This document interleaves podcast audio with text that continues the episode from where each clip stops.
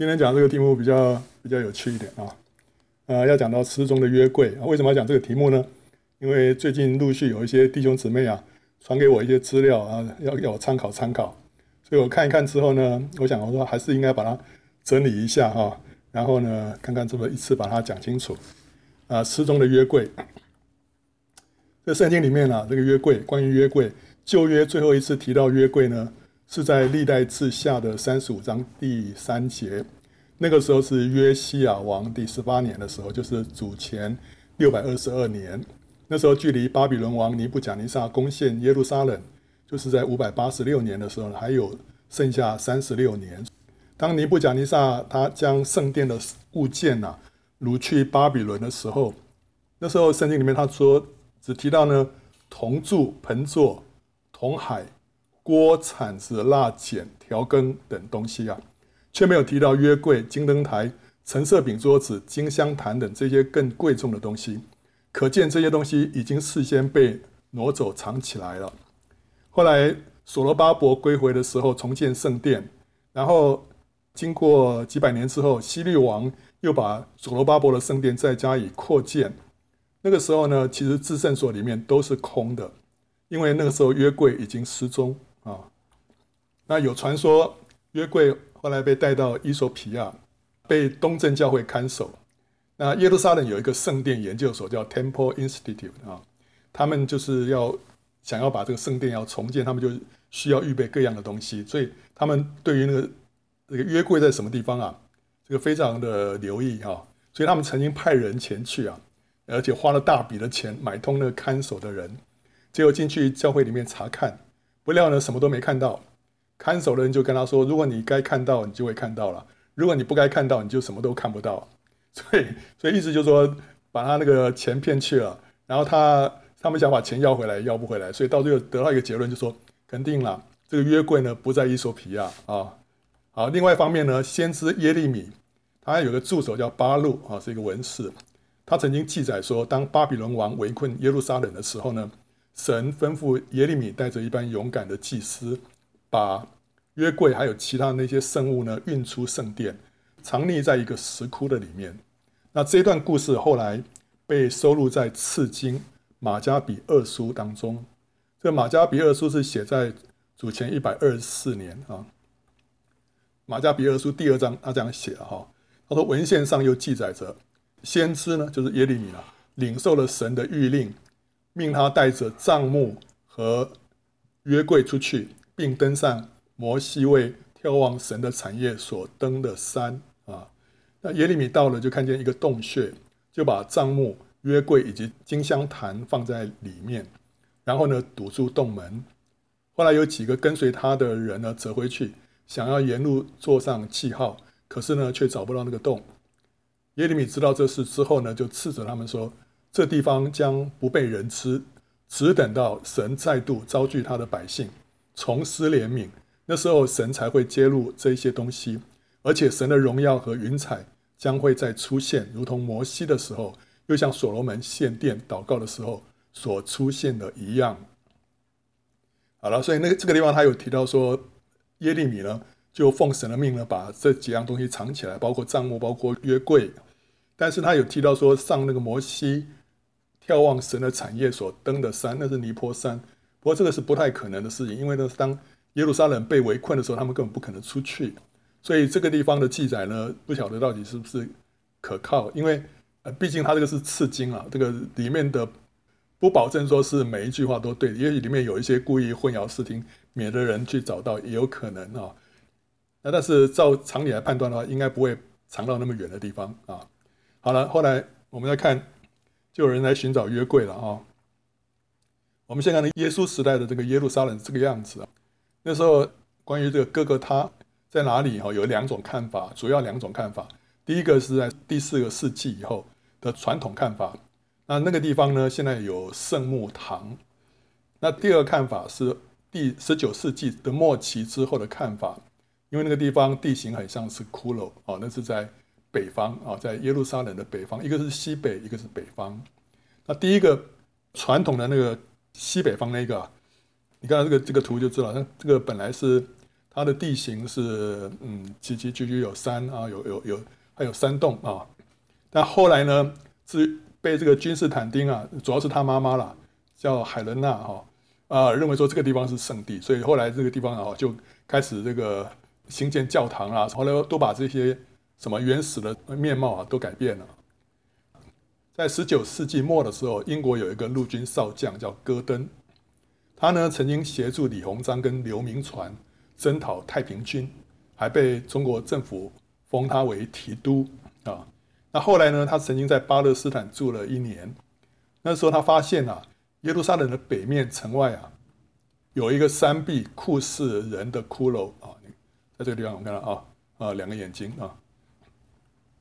然后呢，山脚下呢是耶路撒冷通往大马色的要道，呃，很适合官方在这里处决犯人示众。附近还有一个石窟的墓穴，现在称为花园坟墓，可能呢就是埋葬耶稣的坟墓。因此，戈登就主张说，这个地方应该是圣经当中的各各他啊。那戈登他也认为说，这个地方就是耶利米隐藏约柜的地方。没有讲说为什么他会这样子的判断啊，但是呢，这很奇妙，他认为说这个地方呢可能是这个约柜隐藏在在这里。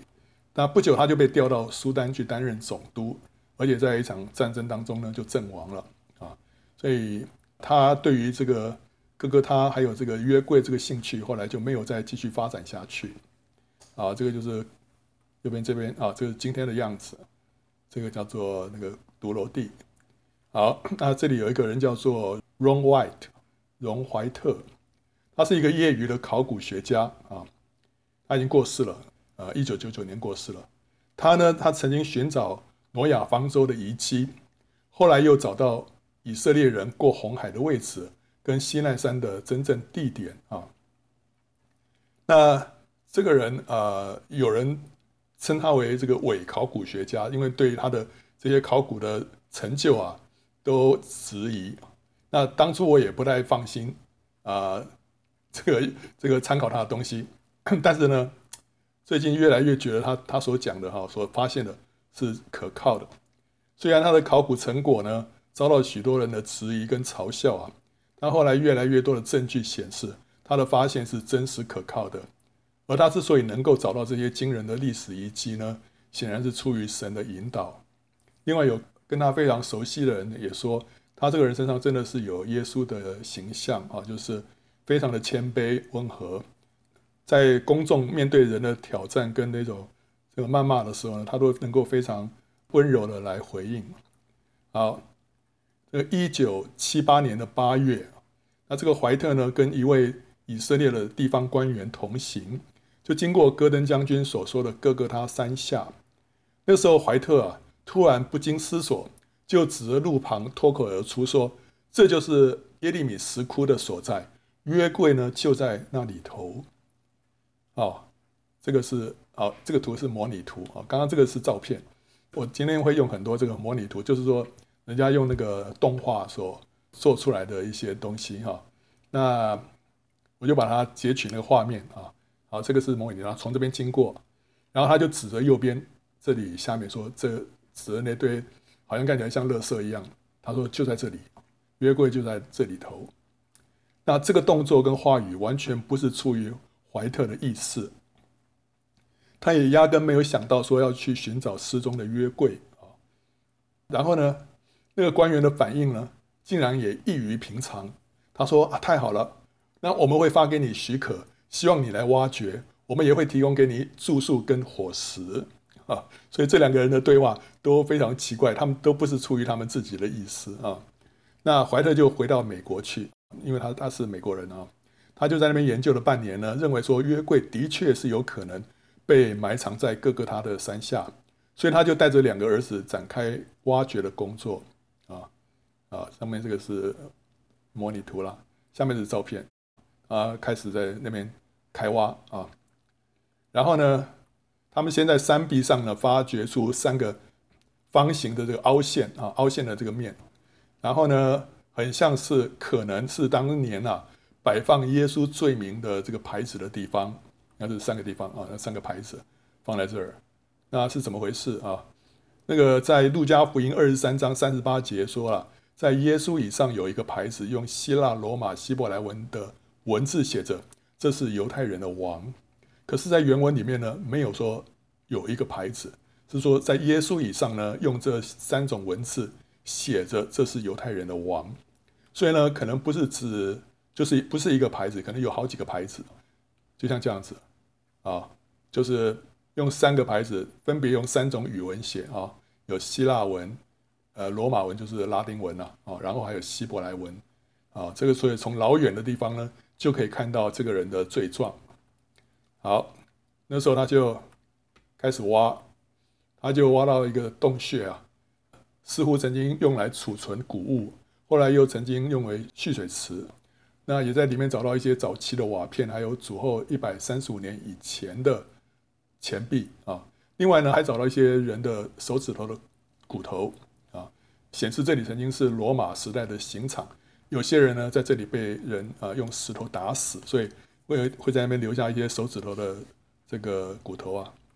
然后呢，他在一个地方啊，就地上就发现有一个方形的凹陷啊，就像下面这个图。那上面呢，盖着一块石头啊，那他就把这个石头呢啊拿起来，拿起来之后就发现这底下是一个深差不多六十公分的一个孔洞啊，你看这边有个孔洞啊，然后呢啊三六十公分，然后呢他怀疑这个就是安插十字架的孔洞，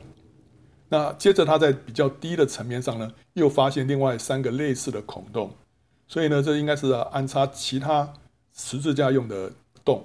那最高的这个洞啊，应该就是安插主要的罪犯的十字架啊。那在在当时呢，主耶稣就是被放在中间，对不对啊？他是最主要的那个罪犯啊，所以呢，这个洞啊，很可能就是当初主耶稣钉十字架的那个呃，插那个十字架的那个洞。然后你看这个下面，然后他把这个十字架插在这个这个石头的这个凿成的这个洞里面，然后他发现啊。在那个孔洞的旁边呢，有一道很深的裂痕。这个是右边是孔洞了，这边有一道裂痕，裂痕很深，深度可能比孔洞还要更深。那这就很像印证圣经所说的：当主耶稣在十字架上断气的时候呢，地也震动，磐石也崩裂。所以那时候因为地震，所以这个地就裂开。而在洞窟里面，他找到了一些钱币，没有晚于主后一百三十五年的。这显示这个地方是从主后一百三十五年之后呢，就一直荒废到现在，期间没有受到战火的摧毁，只有灰尘把它掩盖起来啊。下面这个是主后一百三十五年的当地的钱币啊。那这个跟耶路撒冷西北边的这个圣墓堂呢，形成一个对比，因为这个在主后三百二十五年左右啊，那时候刚刚皈依基督教的这个康斯坦丁大帝啊。就认定这个那个地方呢，是耶稣钉十字架的地方，所以呢就成为一个圣地古迹。然后呢，那个地方就被加盖了许多的教堂建筑，朝圣者呢络绎不绝，以至于完全失去原初的面貌。下面这个就是那个那个叫做什么圣墓堂的里面啊，所以它里面外面都有建筑啊啊，那这个实在是神的手啊，真的是神的手啊，保守那个真正的哥哥他不毁于这些人的手。所以从主后一百三十五年之后，那个地方啊，就是刚刚所讲那个地方呢，就不再有什么人烟。啊，那这个是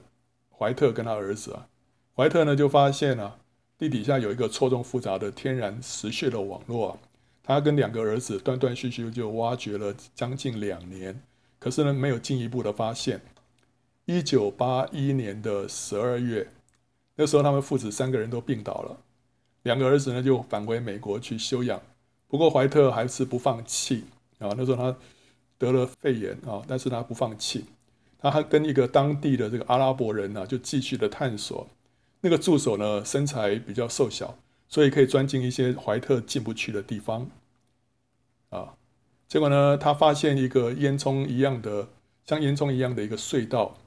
然后呢一直爬进去呢，就看到里面有一个好像一个石穴。那石穴里面呢，有一根四十多公分长的一个钟乳石。那这个钟乳石啊，呃，他把它拔下来，拔下来之后啊，他就发现它后面墙上有一个小洞啊，在箭头这里有个小洞。那怀特呢就把那个小洞啊，那个把它敲开，把它把它那个弄大一点，就发现里面是一个充满石头的一个石穴，这个照片。然后他就让助手爬进去看看，不料啊，那个助手很快就爬出来，而且双眼充满了惊恐啊，他就尖叫说：“里面是什么？里面是什么？”哈，然后急忙逃出地道，拒绝再回去，不知道什么东西把他吓到。然后那个怀特呢就十分兴奋，他说：“哇，这里面一定有宝贝。”他十分兴奋，就把孔洞呢，把那洞口再凿大，所以以便他自己能够爬得进去。然后爬进去之后，他看到啊。他发现，在这个石穴里面呢，有大量的石头啊，就堆到几乎要堆到天花板这么高了。在天花板跟石堆当中啊，大概只有四十五公分的间隙啊啊，所以他用手电筒那么一照，你看上面是天花板嘛，下面是石头，所以非常狭窄的一个空间。那那时候他就带着这个病弱的身体啊，那时候可能就是那肺炎还没好，他就费力的一个一个挪开这个堆积的石头。他想要看看石头下面有什么东西，结果呢，他发现石堆下面有一块干朽的木板，把木板挪开，他发现下面有动物的皮，然后他就把这个皮剥开，一剥开那个皮就碎裂成为粉末，底下呢，哇，就闪耀出黄金的光泽啊，然后呢，他把这个这东西剥开哈，他以为说这可能就是约柜啊，可随后发现。这个原来是什么呢？这竟是所罗门圣殿当中的橙色饼桌子。那桌的四周呢，这个镶着这个金牙边，样式是铃铛跟石榴交错，就跟大祭司衣袍的边一样。所以你看到是上面这个这个一个一个铃铛，一个一个石榴，一个铃铛，一个石榴这样啊。石榴就是那比较大的，铃铛是那个比较小的那个啊。接着他就看到呢，在那个石穴的天花板上面呢。有一道很大的裂痕，有裂痕在这儿。那这个裂痕的正下方呢，有一个石箱子。那这个石箱子的盖子也裂开了啊，下面这个啊。那这这走近一看啊，你看这个这样子。那这个石箱子就裂成两块，中间露出一个间隙。但是因为石这个石头的盖子跟天花板相距太近了，以至于呢，他没有办法看见。石箱子里面到底是什么东西啊？不过呢，他看到啊，在这个天花板这个裂缝上面啊，那边有一处黑褐色已经干掉的东西啊，这儿啊，那这个东西呢，也滴到石盖子上面啊，下面这，甚至于从石盖的这个裂口直接滴到石箱子的里面。呃，这个模拟图啊，左边那个是它嘛，哈，你要看到这边有这个黑褐色的东西，在盖子上面也有。那突然之间呢、这个怀特突然恍然大悟啊，一下子明白这些到底是怎么一回事，以至于他就兴奋地昏了过去。这一昏就昏了四十五分钟才醒过来，到底是怎么回事？然后呢，他突然明白过来，这个石箱子里面放的是什么呢？肯定就是约柜。然后那个黑褐色的物质是什么呢？就是耶稣的血。原来呢。这个石穴就位在十字架的正下方，天花板上面的裂缝呢，就是贯穿到十字架下面那个孔洞。我们刚刚说看到那个插那个十字架那个孔洞有旁边有个很深的裂痕，对不对啊？结果这个裂痕一直贯穿到底下，所以当兵丁那时候刺穿耶稣的肋旁的时候呢，耶稣流出来的血跟水啊，就沿着地震造成的这个裂缝，一直流到石穴，滴在石箱的。约柜的施恩座上。那时候我其实我第一次听到这故事的时候，我那时候就觉得说这难以置信。我说哪有这么神奇的事情？呃，所以呢，那时候我就半信半疑啊。结果这次我是越看他们的一些资料，越发觉啊，这真的是出于神，神让这一切奇妙的事情就这样发生。然后呢，怀特就确认石箱子里面呢、啊。是约柜之后，他就立刻通知以色列当局啊。不过呢，以色列当局就要求怀特不要对外公布这项发现。之后呢，怀特就好几次返回这个石穴，然后就发现石穴里面除了这个约柜之外呢，还有这个什么？还有这个金灯台，然后呢，还有金香坛，还有这个陈色饼的桌子，有金香炉，还有一把巨大的剑这可能就是歌利亚的剑啊。可他没办法把这些东西搬到石穴以外，因为当初把这些东西搬进来的那个入口啊，都被大石头重重堵住了。那入口的另外一端也不知道通到哪边去，所以他没办法从另外一端进来，他不知道另外一端是通在哪里。那他自己从他自己挖出来这个小洞进来，那个没办法把这些东西啊搬走的。那他是尝试用拍立得相机拍下约柜的照片，可是不成功，非常模糊。后来他拿那个内视镜啊，伸到石箱子里面拍摄，也是模糊一片啊。那这个是后来啊，后来他就呃，最后就发现这个约柜是长这个样子，就是两旁边两个基路伯啊，这个翅膀啊，在后面两个互相交接，这样好像形成一个椅子的靠背一样，所以那个施恩座就成为一个宝座，神坐在这个宝座之上向人施恩。那这个两个基路伯跟这个施恩座，就是约柜的盖子啊，是一体的啊，是连为一体的。好，摩西有规定啊，那神跟摩西说了，那个在立位记十六章十三到十四节说，就是说那每年一次的那个赎罪日啊，大祭司一年一度进到至圣所里面去的时候要怎么做？他说啊，那时候在耶和华面前要把香放在火上，使香的烟云遮掩。法柜上的施恩座，免得他死亡，所以他进去的时候要要把那个烟啊，先布满了那个整个这个至圣所。然后那时候他要取一些公牛的血啊，用指头弹在施恩座的东面，又在施恩座的前面呢弹雪七次。那这个东面在哪边啊？因为这个会幕啊，会幕或者圣殿都是一样，他们是朝着东边，大门是朝着东边，后面是西面，所以呢。他在施恩座的东面，那个施恩座在这，在里面是这样子摆法的。东面就是说靠着他的呃，这个靠前面这一端呐，啊、这一端，在这边要洒血，可是从来没有人知道说为什么要洒在东边。所以这个施恩座是这样摆法，东边在这儿，西边在那边。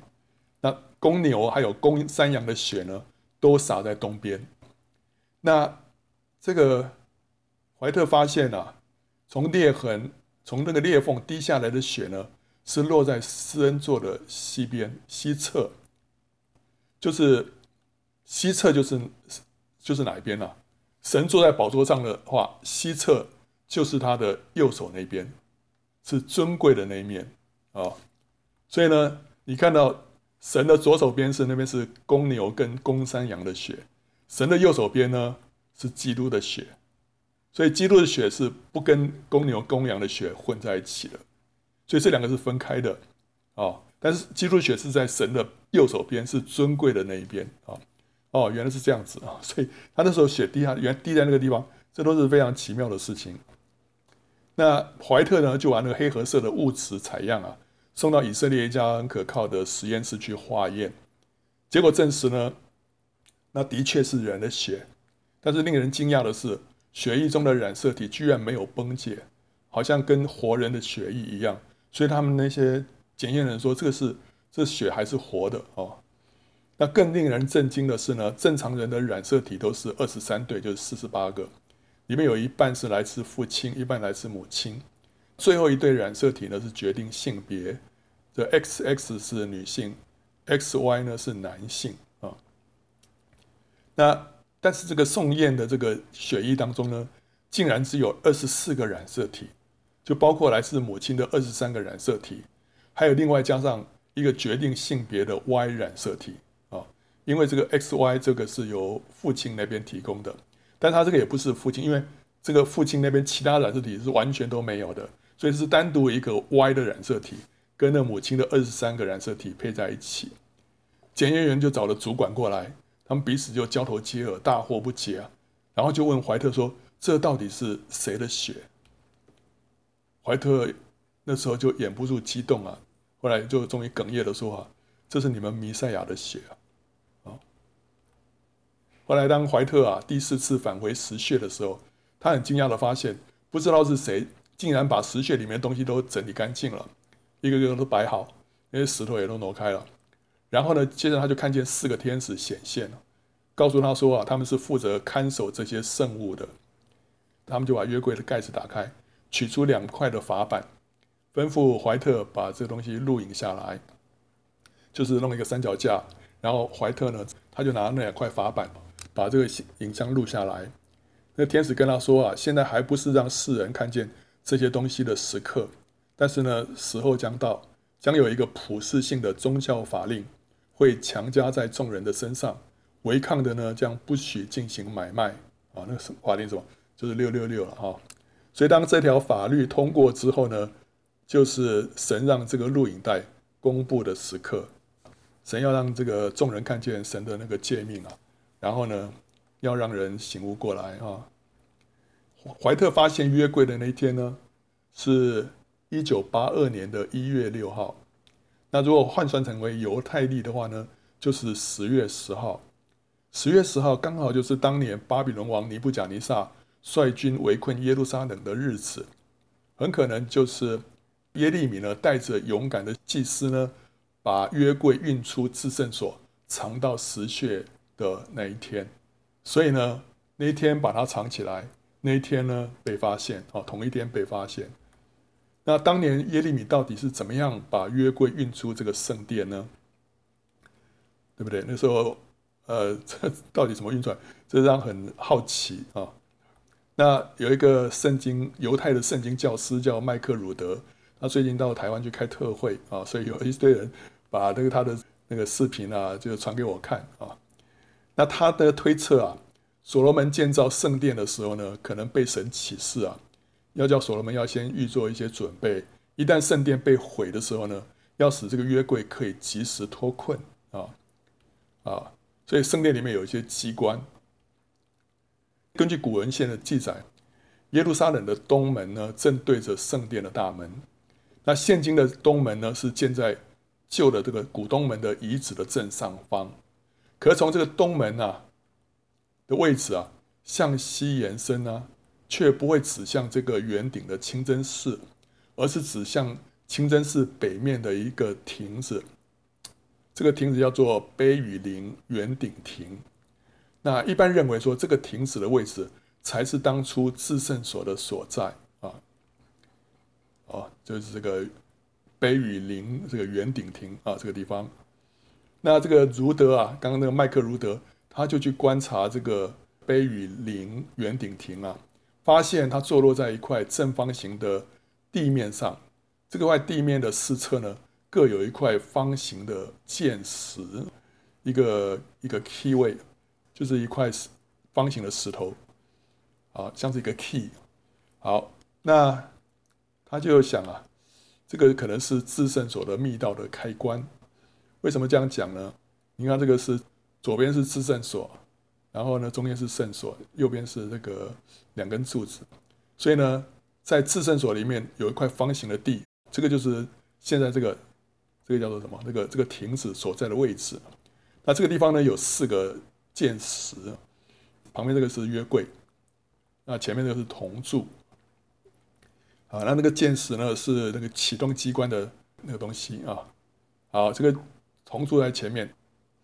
呃，圣经里面有一段记载，当所罗门建殿的时候啊，那时候建殿的人叫户兰，户兰他建造了两根铜柱，每一根柱子高十八肘，为十二肘，又用铜铸了两个柱顶。安在柱上，各高五肘，所以你看到这个柱子啊，下面是十八肘，十八个 cubit，这个就是柱子。上面这个顶啊，叫柱顶，是高五肘，对不对？哈。可是很奇怪的一点就是说啊，当巴比伦王来的时候呢，他把这个柱子啊要拆掉带走。那那时候怎么说啊？他说这一根柱子高十八肘，柱顶上有铜顶，高怎么样？高三肘。哎，奇怪。之前不是五肘吗？怎么现在变三肘？那柱顶的周围呢，有网子和石榴，都是铜的。这一根柱子照此一样，也有网子啊。好了，那根据这段经文啊，这个麦克鲁德他就就觉得说，哎，这当中有蹊跷，所以可能是怎么一回事呢？就说这本来上面这个是五走没错，可是呢，当巴比伦王来的时候呢，它变成三走了。三走的是什么意思呢？就是说，这个圣殿里面有个机关被启动，让这个圣殿的这个柱子啊，就短了一截，然后让那个约柜呢就被运走了。啊，所以它这个到底是怎么回事？你看这个啊，这个左边这个柱子开始缩短，对不对？上面那个这个柱顶呢就沉下去了，沉下去之后呢，上面就是三轴啊，然后呢，原来本来是五轴，但是另外在耶利米书五十二章里面，那是也是讲到被掳的时候，那个地方呢，那个柱顶啊又变成是五轴，所以怎么搞的？一个地方是三轴，一个地方是五轴，不是都是被掳的时候吗？这个。耶利米书五十二章那边的五肘，很可能是说把它拆解之后，拆解之后里面本来缩进去的那个就把它拿出来，就是五肘。好，OK，那到底是怎么回事？这个儒德他就推测啊，所罗门他是借着跟埃及法老联姻啊，就取得那个制造金字塔密道机关的技术。你如果看过那些关于他们到金字塔里面探险的电影的话，因为当初他们造金字塔的时候呢，他们就是里面有密道，他们就先人把这些什么尸体啦、什么东西都放进去了，宝藏啊放进去之后，他们会启动一些机关，然后呢，让里面那个石头啊自动的滑下来，然后定位了。等到最后啊，从外面看起来是完全没有任何的入口啊，所以他们有这样的技术。那可能啊，可能这个所罗门就从法老那边呢，取得这样的技术之后呢，在圣殿的底下建造一套沙溢压升降系统 （Sand Hydraulic Elevator System），是像这个样子。好，你看这边像一个杠杆，左边的是至圣所，中间是圣所，然后呢，右边那个柱子，对不对啊？那是至圣所里面有这个约柜，右边那个是铜柱了。啊，那这个到底是怎么启动的？可能啊。他推测，就当那时候啊，呃，刚不是有四个那个四个那个方形那个石头嘛，哈，就当四位祭司啊同时站在至圣所的四块箭石上面的时候呢，就启动了这道的升降系统，使这个隐藏的这个平台呢就升起来，铜柱的这个柱顶呢就往下沉啊，所以当他们站在这上面的时候呢，那个重量把它这个一压，就启动开关啊，然后呢，你看这个。这就开始把这个右边那个柱子啊，就往下沉，对不对哈？左边呢有一个平台就升上去啊，然后呢，祭司呢就把约柜放在升起的这个平台上面啊，就是里面了，好像好像一个电梯哈，放进去之后呢，还有其他的那些相关的哈，这些都放进去之后呢，就让这个平台呢再往下降啊，往下降之后，你看左边有一个出口，就是往地下的地道，它就可以沿着这个地道了。把约柜运到事先准备好的石穴里面，这样子的话，这个神不知鬼不觉，对不对哈？所以当巴比伦人来的时候呢，他们到进到至圣所里面，看到什么都没有。不过呢，那个柱子呢是短了一截。好，所以当他们把这个约柜啊从这个耶路撒冷这个地道里面这样放到那个石穴里面的时候啊，啊，那这个左边那边就是各个他。然后十字架本来在这个地方，在这、这个山山脚这个地方，好，然后那个怀特啊，他不是从那边开始开挖吗？挖了一圈之后，就从左边啊这边挖到这个约柜，所以呢，怀特是从另外一头挖掘进入了这个耶利米的石窟啊，所以那个洞是小小的，但它的正门是在右边啊，右边，啊，然后呢，我们再看到这个，他不仅是把这个约柜啊。藏在那个石窟里面，还包括一个账目。我们刚刚呢，刚刚看到这个马加比二书啊，它里面有提到说什么？他又把这个账目跟约柜啊，都一起啊，呃，带走，对不对哈？那这个账目是什么账目？这个账目呢，我们判断应该是指大卫的账目，不是摩西的会幕。为什么不是摩西的会幕？这个要把这个摩西的会幕放在石穴当中啊，有困难。因为摩西的会幕非常的庞大，呃，加上这个笨重的一些竖板啊、柱子啦、啊，这些东西当初在旷野都是用几台牛车在那边搬运的啊。那你不可能在这个小小的地道里面那个搬来搬去，对不对哈？所以很不容易经由地道搬运，也不容易存储存在一个狭小的石穴里面。相较之下呢，大卫的帐幕就比较小巧，很容易搬运储存啊。还有呢。神有预言，他将要恢复大卫倒塌的帐幕，可是他从来没有说要恢复摩西的会幕。所以呢，当时当那个大卫的那个会幕啊被被拆解的时候，因为那时候所罗门的圣殿已经盖好了，所以他就把约柜啊从大卫的帐幕那边呢就迎到所罗门的圣殿里面去了。那大卫的会幕呢，他没有把它丢掉，他就把它好好的收起来，收起来之后藏收在这个圣殿的里面。因为神神后来后来他有有预言啊，神这个当时神神叫他们把好好收起来的。因为神后来说他要恢复啊，大卫倒塌的账目，所以神那时候吩咐耶利米带走大卫的账目呢，作为日后之用呢，是比较合理的啊。那摩西的会幕是没有必要了，因为神没有说将来我要恢复摩西的会幕，所以那个摩西的会幕也许就已经呃不在了啊。所以在这个阿摩斯书第九章啊，十一到十二节说，到那日我必建立大卫倒塌的帐幕，堵住其中的破口，把那破坏的建立起来，重新建造。像古时一样，使以色列人呢得以东所余剩的和所有称为我名下的国，此乃行这事的耶和华说的。所以这是在阿摩斯书里面有预告啊，有预言，神要把大卫倒塌的帐幕重新建造起来。这个倒塌其实也可以呃认为就是说，它其实不是不一定是倒塌了，就当初把它拆解了啊，拆解了。拆解之后，要将来还会再重新再把它搭起来。这个预言的初步应验是在《使徒行传》十五章十六到十八节那个地方。那个时候，雅各啊就引用阿摩斯的预言，印证神也会选取外邦人归到自己的名下啊，所以那个是第一次的应验。可这个预言显然还有最后的应验，就是在末日主再来之前呢，大卫的帐幕还要被重新立起来。那时候要安放神的约柜在里面，就是神的宝座啊，神的宝座。那以赛亚他也曾经预言说，大卫的帐幕呢会重新立起来，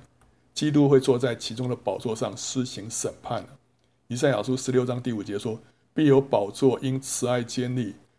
必有一位诚诚实实坐在其上，在大卫帐幕中施行审判，寻求公平，速行公义。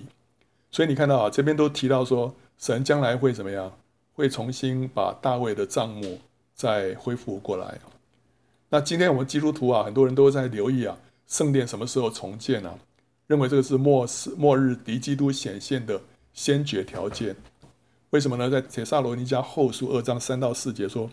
人不拘用什么法子，你们总不要被他诱惑，因为那日子以前必有离道反教的事。”并有那大罪人，就是沉沦之子，显露出来。他是敌挡主，高抬自己，超过一切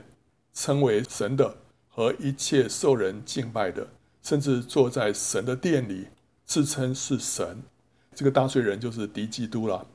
敌基督他会坐在神的殿里，自称是神。所以呢，我们的理解就是说，哇，那既然是坐在神的殿里，就表示说神的殿要重新建造，对不对？神的殿要重新建造，就要神神的圣殿哦，哦，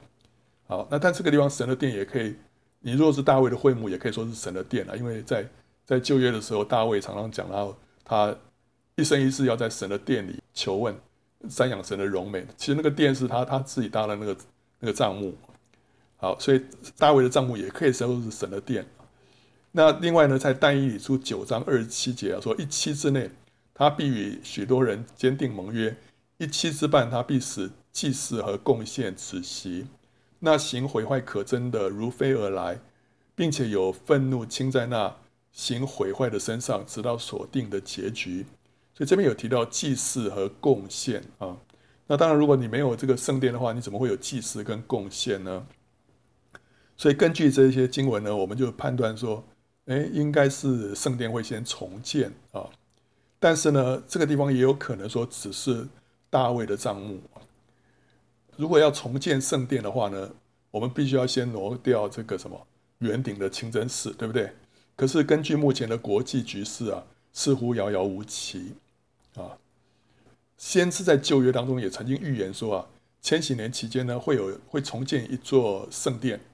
这个就是以西结书里面所叙述的啊。但是呢，在旧约里面并没有预言说主再来之前呢。会重建一座石头的圣殿，神自有应许说要重建大卫的帐幕，那这不需要迁移这个圆顶清真寺呢？只要一瞬间就可以完成，对不对？你只要找一块空地啊，附近找一块空地，然后你就把那个帐幕就搭起来了。所以呢，末日可以比我们所想象的就更快临到。我们现在还眼巴巴的看这个清真寺要先拆啊，对不对？所以可能根本不需要拆，就是在外面，比方说在西墙的外面，就在那边把这个帐幕就搭起来了。然后呢，敌基督会坐在大卫的帐幕的施恩座上啊，自称为神，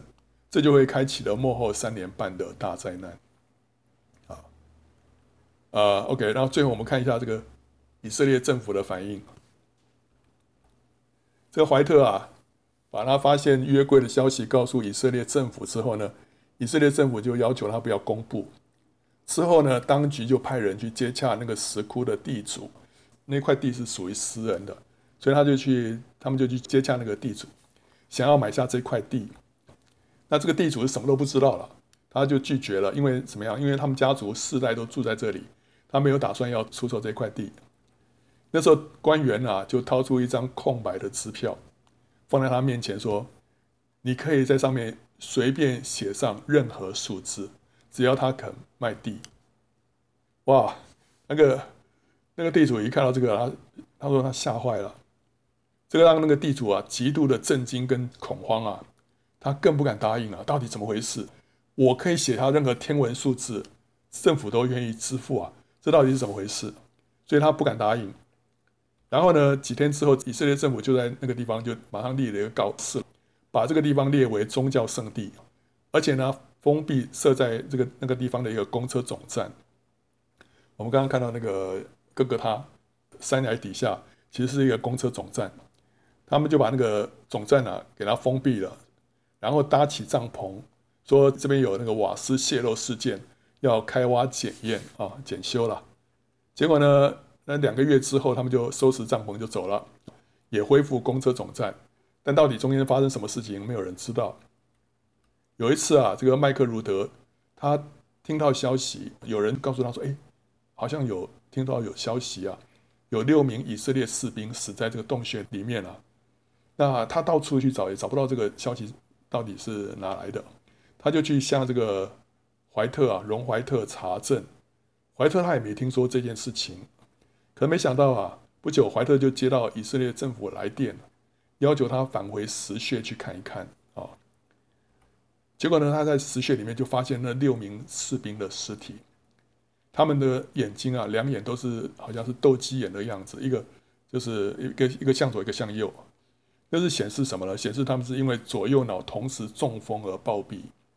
因为据他们说啊，如果你的左边的